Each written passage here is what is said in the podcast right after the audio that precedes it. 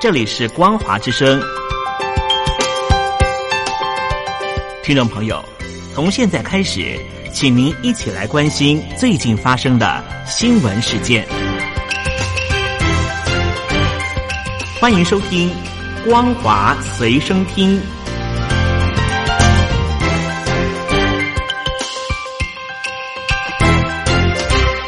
听众朋友，您好，欢迎收听《光华随身听》，我是嘉玲。我们来关心最近发生的新闻。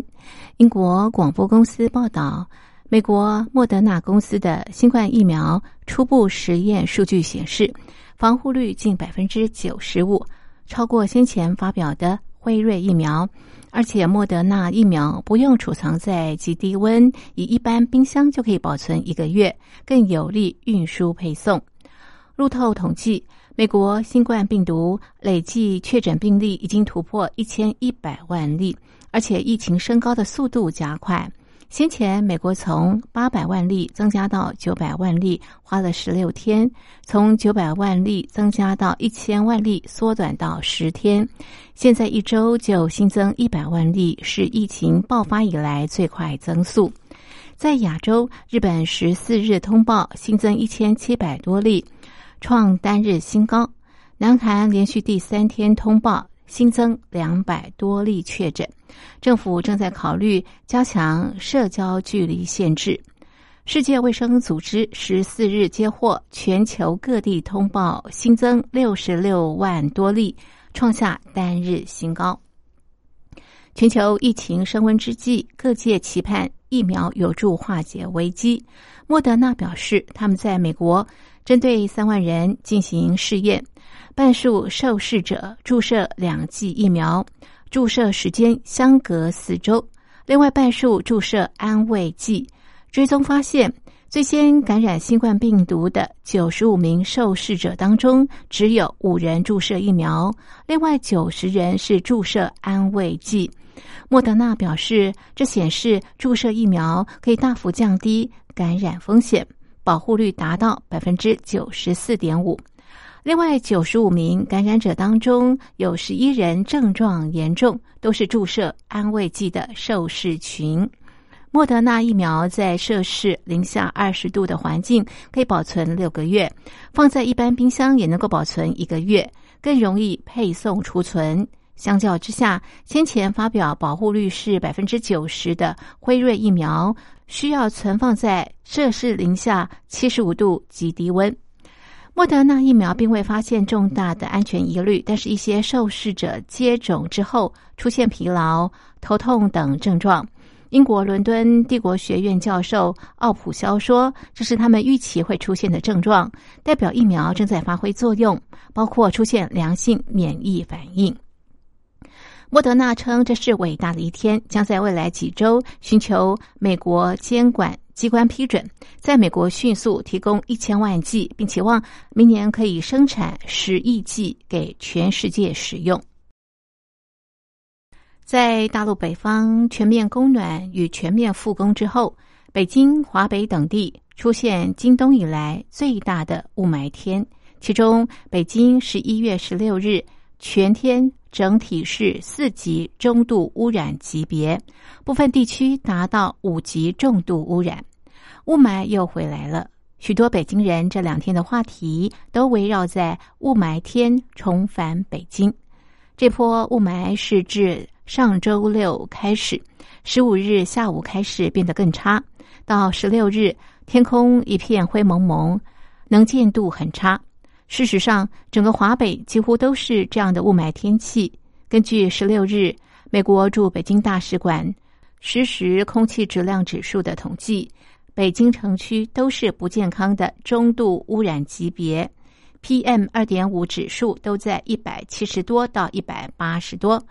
到了河北石家庄周遭城市，更上升到非常不健康的重度污染级别。PM 二点五都在两百以上。大陆中央气象台官网十六日表示，华北大部分地区、黄淮中西部、分渭平原等地有轻到中度霾；河北西南部、盐山局部地区有重度霾；山东、河南、江苏中北部、浙江北部、辽东半岛等地的部分地区有大雾天气等。北京市生态环境监测中心官方微博十六日表示，北京市受到东部弱高压的作用，地面偏东风，湿度较大，中层是偏南风，扩散条件总体不利。预计全天整体是四级中度污染，部分地点可能达到五级重度污染，民众要减少户外活动。大陆中科院大气物理研究所研究员王自发表示，冬季供暖和工业生产带来污染物排放量增加，是导致近期京津冀及周边地区大气污染的主因。美国总统当选人拜登的交接团队表示，川普总统延迟政权交接已经影响应对新冠疫情危机。拜登的防疫顾问莫西表示，封城将是最后手段。将出任拜登政府白宫幕僚长的科连恩则证实，团队成员本周将会晤疫苗制造商主管，了解疫苗研制现况及未来后勤配发及施打等计划。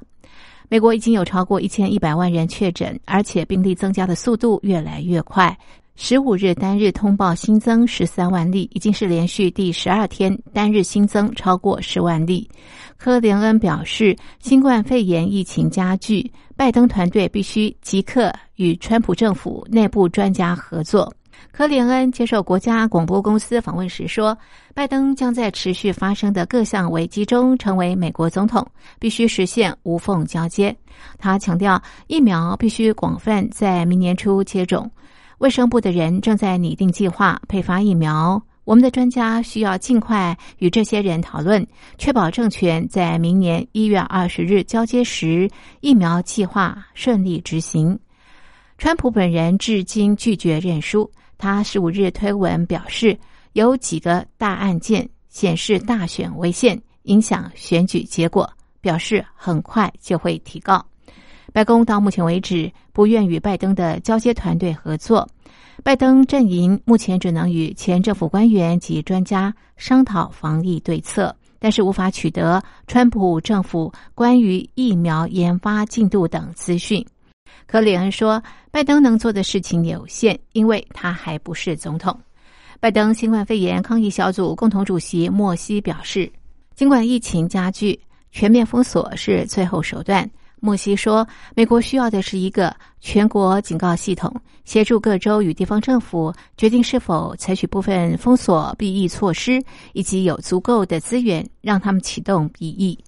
莫西说：“如果我们只是封锁整个国家，却没有付出努力，我们将加速人们的抗疫疲乏感，不仅伤害就业与经济，关闭学校也会侵害学子的受教权。”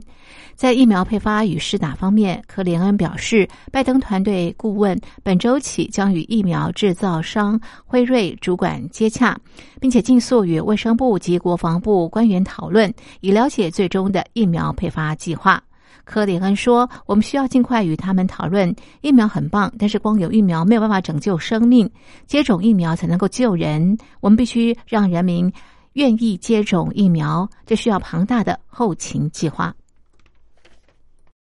日本总理莫里森将在十七日访问日本两天，拜会日本首相菅义伟，推动防务合作。这两个美国在亚太地区的盟友将签署一项历史性军事合作协定，对抗中国大陆日益增强的区域影响力。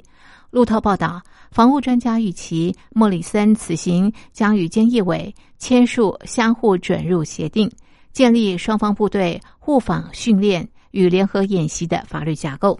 这项历经六年磋商、必须经由国会批准的协定，将是日本自一九六零年代。签署美日安保条约，允许美国在日本设置军事基地驻军和停泊战舰、停放战机以来，首次签署类似的军事合作协定。